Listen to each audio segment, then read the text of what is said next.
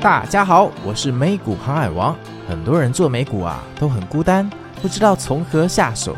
那新的二零二四年，我们换了一首主题曲，有没有觉得听起来朝气蓬勃，想要去冒险呢？我们的美股心法全新上线，陪你航行于美股大海，让我们一起冒险航海，一起成为美股航海王吧！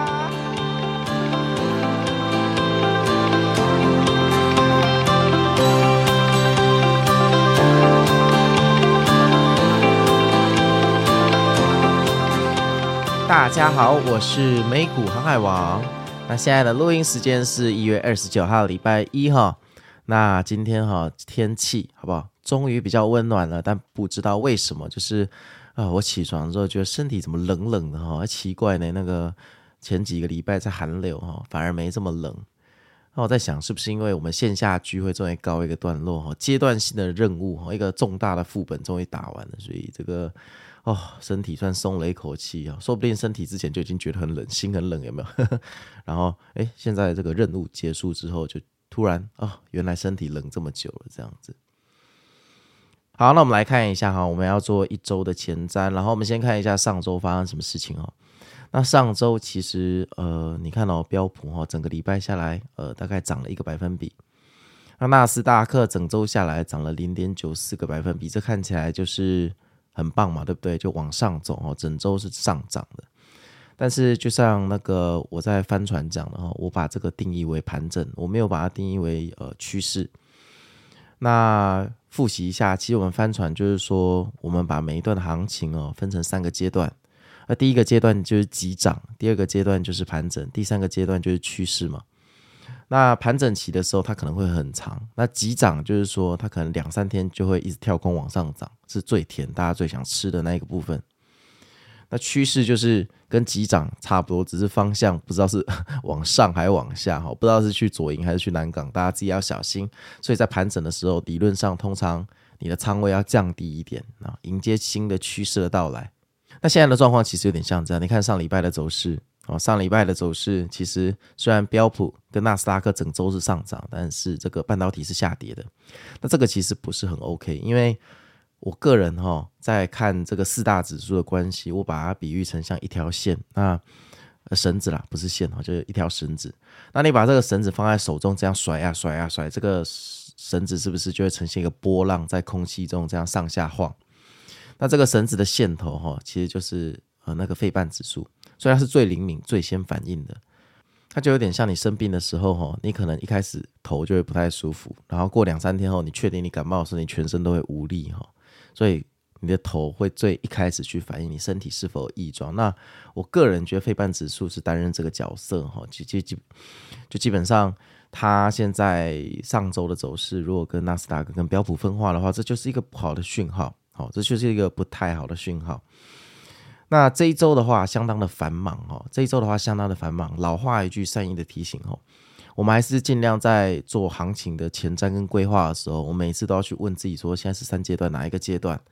问这样问自己，有助于把自己从很嗨的兴奋状态拉回来。因为我知道今天台股哦非常嗨，那晚上美股有没有办法继续这么嗨？你知道这个乐观的情绪很容易莫名其妙的传导哦，说不定呃晚上来个美股大逃杀，也没人知道，对吧？没人知道，但是我很确定一件事，就是我认为大盘在这个礼拜一定会分出趋势，所以验证三阶段的理论的实用性，我觉得这一周哈是最好的试金石，就是这个礼拜哈理论上我们三阶段的第三阶段应该要出现，然后差不多主角要登场了，因为这一周它非常非常的繁忙，它礼拜二盘后有 Google 跟微软的财报，这会开第一枪哈，礼拜三。好，礼拜三半夜三点有 FOMC，非常推荐。如果你的工作允许的话，哈，把爆米花买一买，然后可乐准备一下，设个闹钟，半夜两点五十五起来看个半小时。有时候你现场看到 FOMC，你对股票的世界的观感会不太一样，就像是看跨年的烟火一样，哈。而且这是二零二四第一个 FOMC，虽然他可能不一定有什么惊喜了，因为反正大家就预计一定是按兵不动嘛。可是基本上，对不对？鲍鱼。他怎么去表达他的言语？他每一次的措辞都会让呃这个波动在两点半到三点的时候达到最大化哈，基本上都是海浪而 FOMC 结束之后，礼拜四又迎来苹果、亚马逊还有脸书三个人的财报。今年的脸书财报居然跟苹果同一天哈，通常这个脸书的财报都是礼拜三盘后。今年的呃这个 Meta 就是脸书的财报，好像是在礼拜四哈。那所以这一周是非常非常刺激。说实话，状况才是糟到不行。坦白说是这样。什么叫状况糟到不行？就是嗯、你觉得股市好，大家最讨厌什么？嗯，我觉得你们可能会说，股市大家最不喜欢下跌，对吧？废话，我也不喜欢下跌，除非有做空嘛。但其实我觉得更精准的是，呃，我觉得股市最讨厌的是不确定性。这就有点像你在跟男女朋友约会啊，你问他说晚餐要吃什么，他说好啊，我想一下。过了半小时打给他，哎，啊你想完没？呃，我觉得都可以啊。哦，一堆不确定性，到最后干就不约了。哦，火大了，一个餐厅是要想多久？那这个股市也一样，为什么大家不喜欢不确定性？因为大家都知道这个地球上会有黑天鹅的事件，哦，就像我们前阵子遇到那个红海在那边攻击事件，没有人料到那边会打仗嘛，啊，所以就要绕道而行，导致这个航运又受到一些影响，啊，货运三雄又起飞。其实这就算黑天鹅，只是刚好反映在台股上变白天鹅，哦，因为航运就起飞了。可是。既然生命中一定有黑天鹅，那就表示我们要尽可能的去减少其他的意外事件，对不对？因为就算我们把所有不确定性都排除之后，黑天鹅还是存在，因为我们想不到叫黑天鹅嘛。我们想得到的可以排除的都不叫黑天鹅。所以其实以这个理论来看的话，这一周的所有的事情，包括财报和 FOMC，都是剧本内的事情哦，都不是预料之外的事情。好，它都是剧本内的，所以这一些东西都是意料内的不确定性。当然，你想，如果你今天是一个机构，或者你是一个基金经理，哈，你今天要决定你要卖出还是买进，还是你要怎么去操纵你手上的期权的时候，你会怎么做？你一定是想要等尘埃落定，好，靴子落地的时候才开始去敲单嘛，对不对？因为基金机构它跟我们不一样，它不能随时卖出逃走啊。他下了这个单，基本上他就是至少要放个半年一年，然后慢慢的定期定额逢低买进，或者说大量的去做多或做空，他的部位没有办法像我们的小老鼠散户这么灵活嘛，所以他这个下单前他总是需要多确定一点事情。那上礼拜五天为什么行情涨不上去？因为有很多的人在等。好，上礼拜大概只有韭菜在买了，就是说上礼拜大概就是韭菜在冲进去而已。我认为。比较奸诈一点、老老鸟一点的投资人，上礼拜绝对都是在卖股票，没有人在买哦。所以回到主题哦，这个机构它会怎么做？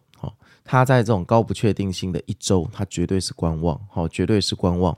那每减少一个不确定性，你觉得他会怎么想？哦，他也可能就会想说啊，好，三件麻烦事情终于又结束一天了，好，我可以下一点单了。大概是这样想，所以有时候哈，这跟呃开出来的财报好坏没有太大的关系。你懂我要表达的了吗？丧事喜办哈，背后真正的道理、真正的逻辑，就是我现在讲的。这其实我觉得蛮重要的。就是我今天是一个基金经理，然后周二哈，微软、Google 财报，周三 FOMC。呃，周四脸书、苹果、亚马逊财报，哇，这三天简直烦到不行。这简直就像我国中期中考、高中期中考一样啊，对不对？第一天考国文，第二天考数学、物理，第三天考化学、生物。当我还在第一天的时候，我觉得遥遥无期。当我到第二天的时候，哎呀，期中考快结束了，可以准备来约礼拜天大家去唱歌了。最后一天的时候，太棒了哈！那个期中考结束之后，大家先约去电动场打电动，就是这种感觉，好不好？终于松了一口气。对我们来讲，其实就是我们期中考跟期末考。那有第一天结束之后，不管结果好坏，我是松了一口气。我至少觉得，哦，我快要接近终点了。这一次的期中考又快结束了，所以就算微软、Google 财报开出来，除非两个财报真的是一起烂到地狱去。不然承接上周的这种乐观情绪，哈，它财报只要不要差太多，我想非常大概率是要往上涨。其实，在这一个位置，哈，说实话，现在标普在四千八百九十点，好不好？我超想诅咒它下跌，因为我觉得它它涨得有点急啦。我跟你讲，它现在不下跌，它如果它把回调往后移到二月、三月才发生，那个下跌会非常的恐怖。就到时候它的回调是绝对你难以想象的回调，就像去年的七八月一样，它回调的时候绝对是那种苹果直接跳空四趴往下的回调，然后接下来就要回调非常久，就是你这个山顶上能量积太久哈，最后一次爆发出来都不太好啦。哦，就是。你的男女朋友平常哦都气都闷在心里，当爆发出来就是直接分手，他不会再跟你沟通，就是这个感觉。所以有一句话叫做：你平常心里有不爽要讲，你不要一直积着，到有一天你受不了了，你第一次讲的时候也是你最后一次讲的时候，然后就结束了哦，就拜拜分手了。大部分就是这样子。所以也呼吁大家哈，如果你的老婆、老公、男女朋友是那种看起来好欺负的人哈。也许他没那么好欺负，他只是忍在心里哈。你要适时的去看一下，就是人家心里是不是很好过哈？这将心比心一下。好啊，所以按照我们这个逻辑来推演，我们必须承认，有可能一月底哈，我们一开始啊看空的这个趋势，哦，有可能今年是反常的，真的有可能今年是反常的。那在一个看空的前提之下，现在股市要走高，假设我们这周要大涨，哦，那要怎么办？那虽然我们看空，但我们其实也不能到全空手。为什么？因为万一它真的好死不死，今年医院变大顺盘，哈，假设这礼拜连涨五天，哈，那真的是很干，对不对？可是没办法，哦，没有办法。就像我们之前说的，你必须要有脱逃计划，所有的事情要以概率，好来处理。我们呃有了预期，是为了要制定脱逃计划，而不是说你必须把你手上的筹码。一面全部倒到你的预期去，对吧？就像呃，我上次说的那个例子嘛，哦，就是你懂得为了十 percent 的下雨几率而带伞，那为什么不懂得为了十 percent 的上涨几率而买进部位？哦，当然，如果你觉得它上涨的几率只有百分之十，你不可能压一百二十趴的仓位，这不合逻辑嘛。直观一点来想，若你觉得它只有十趴的几率的上涨，理论上买个二三十趴的仓位，好像听起来比较合理嘛，对不对？但是对一般的韭菜来讲，我觉得。要你们只买二三十趴，简直要你们的命啊！我知道大部分的韭菜朋友应该要么就全进，要么就全出了，人之常情了哦。这个也这个也不能怪你们人性了哈。但慢慢来，慢慢来，因为江山易改，本性难移。这改个性真的没那么简单。通常个性改不了，都是直接找适合的人就直接分手了，不会去改自己的个性哈。所以有一句话到头来就是说，诶，恋爱找可以让你心动激情的人，但结婚要找一个适合的人哦，因为结婚是一个忍耐对方跟包容对方走一辈子的过程哈。这有时候婚姻还是不太一样。不过说的好像我结婚过，其实我也还没结婚啦哈。这个若你结婚了，应该听了心有戚戚焉哈。诶，怎么扯到这里了？好，回到主题哈，标普现在挂在四千八百九十点。好，假设它这一周大暴涨往上好了，突破四千九，好，你觉得它可以到哪里去？我问你一句，你觉得他这一周有可能五千点吗？不可能吗？太难了吗？但是我说过了，就算他太难，还是要保留一 percent 的几率给他。哦，就是好百分之一的几率，他这一周可以涨破五千点。可是非常难呐、啊，因为五千点是一个灵魂关卡，是阿妈都可以叫出来的数字。譬如说四千八百八十点、四千九百八十点跟五千点听起来是完全不同的等级哦。五千点虽然只有比四千九百八十点高了二十点。可是五千点给人的感觉是另外一个等级的东西，这种灵魂关卡上面，你不要说吕布了，你可能董卓啊，古代刘邦的项羽，所有的坏蛋全部都在五千点等你，就是所有地球上的坏人，哦，就像萨诺斯有没有复仇者联盟，所有的坏人全部都集结在那里，所以五千元的大关哦，除非要有很多加速器同时用力 push 推过去。而事实上，最好的方式是直接跳空开高过去，而不是从盘中拉上去。不然那个那么多的空单在那里，我想是没有办法的。那当然，如果你这一周对不对？周二好，两个财报都告捷，周三好不好？鲍鱼哥给大家一个指引，他觉得要快点降息，我们很大的几率三月会好好考虑。假设他讲这种话，诶，我觉得有可能。如果鲍鱼真的讲得这么割，我觉得市场的情绪。有机会在隔天苹果的财报直接推到五千点去，这确实是有可能。那假设这个情况发生的时候，你要怎么办？那你就手上要有部位哦。虽然我们说呃这个赚钱不差这两三天，对不对？就是说呃你也可以空仓，反正下个礼拜哦靴子落地，下礼拜随便你就可以知道你怎么做了，过一个好年。可是说实话，这是理论啊，要你真的空手去眼睁睁看这个礼拜的行情往下或往上方是。完全不人道的事情，那与其要你做完全不人道，做的那么完美哈，还不如我们做一个不要这么完美的投资者，因为当完美的投资者到最后是闷坏自己，这不太好。我鼓励你还是进一点仓位会比较好，就是为了预期额外的上涨而做准备。那当然，如果你现在强烈看多，你就是要看多，你要满仓做多，我当然没办法阻止你。可是我不会这么做，因为除非我不 care 放在保险箱里面，完全忘记有这一笔钱哦。嗯，我找不到更好度过财报周的方式。我的所有历史经验告诉我，财报周的最后一个礼拜，就科技财报周，我不管怎么做，我的绩效都非常非常的难做到好，因为它的运气成分跟那个被算计的成分，这太高了。哦，它真的有太多组合，我真的曾经看过微软跟 Google 财报出来哦，明明两个都不怎样，然后大盘给你拉四趴往上。我也看过，明明在一片大牛市的环境中，哦，真的是大牛市，就是指数涨到很高，每天都在上涨，结果周二一开盘直接先跳空，你根本来不及逃走。然后呢，微软跟 Google 财报一起爆雷，很扯，对不对？一起爆雷，两个一起各跌五趴，那礼拜三怎么活？我也遇过那种状况，而且我手上部位还蛮多的那一次，就我遇过各种各种的排列组合，所以我知道说，我们第一次的一周前瞻就落在这个财报周的 最后一周，其实蛮刺激的哈。就是说，这是一个呃最难最难预测的一周，所以我觉得，与其跟你预测这走势怎么走，我不如从另外一个角度来跟你谈，我怎么看标普上五千点的困难，跟它上五千点的几率，还有。你手上的部位要怎么去应对这个礼拜的波动？那晨曦我刚刚所讲的，其实半导体指数已经垮下来了嘛？哦，已经垮下来了。它上周五走得很不好，因为 Intel 带带崩。但是说实话，Intel 它它其实没什么能力带崩整个指数啦。它就一个小公司嘛，它不是小公司，但以呃跟其他巨人比起来，它是一个小公司哈。所以我认为这个是一个潜在的问题。就其实现在有很多人等着要出货，只是差一个导火线。现在真的是差一个导火线而已。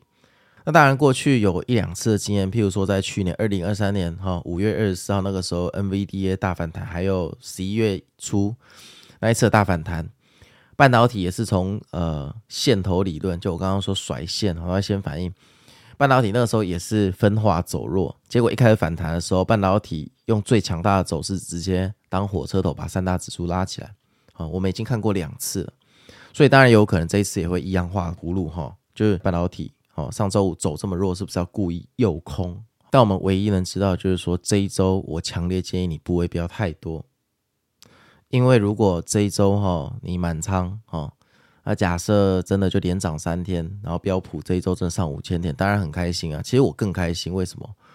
因为毕竟我台股也有部位，美股也有部位啊，它上五千点。我部位不管五十趴或三十趴或一百趴，我都是赚嘛，是赚多赚少的问题。那这个大家股票上涨，对不对？也比较不容易退订我的节目。站在我的立场，说实话，股市上涨永恒，对我美股航海王的节目绝对是好事啊，绝对是好事。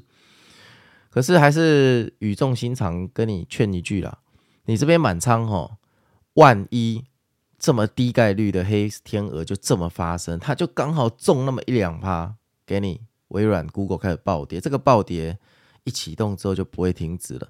如果礼拜二盘后这两个巨头的财报都爆雷的话，礼拜三鲍宇讲什么都无法挽回了，因为大家崩溃的情绪被启动之后，接下来就是准备逃走，然后大家开始准备出单，赶快走人，大家都不想当最后一只老鼠啊。那个时候鲍宇讲什么已经没有用了，大家已经认定要回调，只有韭菜才会进场。所以基本上，如果哦。你这一周满仓，然后中弹的话，你应该就有办法把一月你赚的钱全部亏回去，甚至还变亏损哈。那一旦你发生了这个状况，就算这个回调回调了一两个礼拜后止稳了，要开始反弹，那个时候你也没有心情进场，因为你还在受伤中，就是你的心态还在很难过的时候，你可能会错过更好的机会。所以我建议你做投资的时候，你最好稍微帮自己的。呃，你最好稍微帮未来的自己着想，要做一些让未来的自己会感谢现在自己的事情。你不可以自私的都帮现在的自己，呃，过好当下就好了哈。你最好要想到说最糟的状况发生的时候你要怎么办。那当然你也可以学机构或高大上的做法，你也可以，呃，有些勇者他就喜欢满仓嘛。那你要是这么做，靠腰你至少买个 put 保险一下哈，因为像这一周的时间点它非常的明显。它的地雷就会出现在周二、周三、周四的盘后，对不对？买一个 SPY 的 Put，把它的那个结算日哦放在周三，哎，至少有点对冲嘛哦，你不要在那边这个当个裸体的投资人，什么叫裸体的投资人哦？这是那个华尔街的术语的，就是说你的。手上部位完全没有对冲，然后就可爱多，这叫裸体的投资人，就像你没有穿衣服在在街上奔跑。所以再拉回我们一开始的核心，我想要我的节目中哈，因为接下来的复盘是每周的例行公事啊，我们要不断的强化一个观念，把它植入到你的脑中，就是。投资的三阶段，你要不断的问自己是哪一个阶段。现在对我来讲，哦，就是一个盘整。为什么被定义为盘整？因为上周三、上周四在上涨的时候，标普没有办法再往上突破了，纳斯达克也没有办法再往上突破了，反而在走一个冲高回落。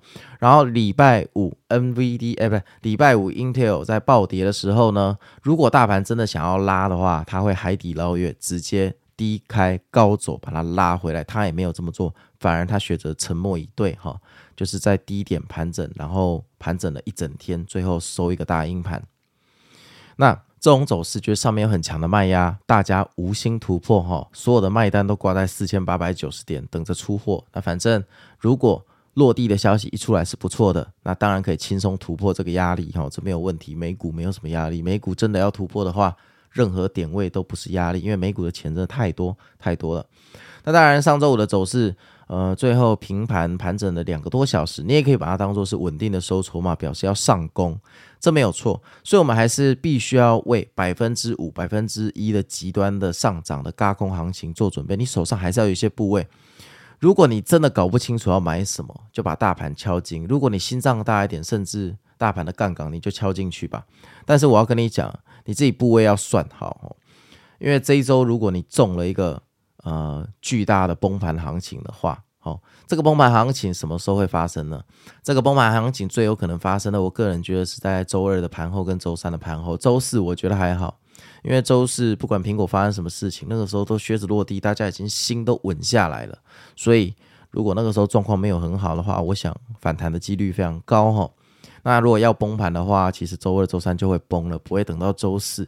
那除非周二、周三暴涨，那周四真是开一个大烂盘，直接跳空往下杀。只有这种情况，我觉得周四才会崩哈。那这一周过完，下礼拜大家就轻松了。好，下礼拜大家就轻松了。虽然下礼拜、下下礼拜又要开始迎来什么非农数据 CPI，可是那个时候都是小菜一碟了，因为。就像核心通膨，呃，就是稳定下跌了啦。基本上大家现在都非常的乐观，而且通膨在降低的时候，大家的消费信心居然没有降低，基本上就是要软着陆。所以过完这个礼拜，我相信我们今年的农历过年大家会比较舒服哈。那我身边有一些在上班的朋友，哈，他他们以朋友的身份来问我的时候，其实呃，我给的建议一律都是跟他们说，大概二月一号之后你再来决定。你要怎么操作啦？其实我给我身边真正比较亲密的朋友，我都是给这样的建议，因为我不愿意他们去报上报下。但是我都有现在跟他们说，呃，你到二月一号再进场的时候，其实你很有可能会错过一些涨幅哈，因为财报季是少数可以改变趋势的力量。哦，财报季有点像乒乓球桌，那球弹到桌子就会反弹。那在下跌趋势里面，财报季往往是反弹的导火线；在上涨的趋势里面，财报季也往往是下跌的导火线。哈，当然它也有可能继承这个趋势，哈，变成我们所谓帆船里面的三阶段的第三阶段，就继续往上突破。那这边我们就看下去，哈，要往上突破我不反对了，哈，但我跟你讲，五千点是非常非常困难的，因为五千点是一个阿妈都叫得出来的。灵魂关卡就是世界上所有没有在看技术分析的人，也会选择在五千点卖出股票，因为五千点听起来就是非常的高，跟四千九的呃那种心灵观感是完全不一样哈，完全不一样。然后最后再讲一下特斯拉哈，特斯拉呃它需要一个强大的力量把它抓来往上反弹。那我看了一下现在的夜盘，特斯拉已经在上涨了，但是嗯。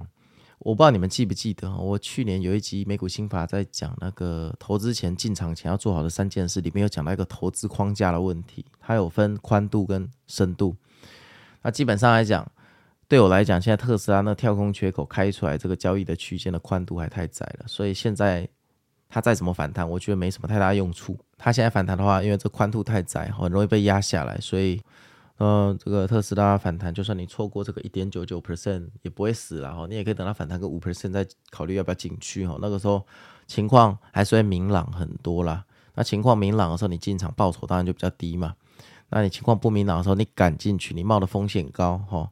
到时候如果万一顺利反弹的话，那当然你就会赚比较多，这天经地义的事情哈。但我建议还是大家。乱世中求生存，不要把心脏搞这么嗨哈。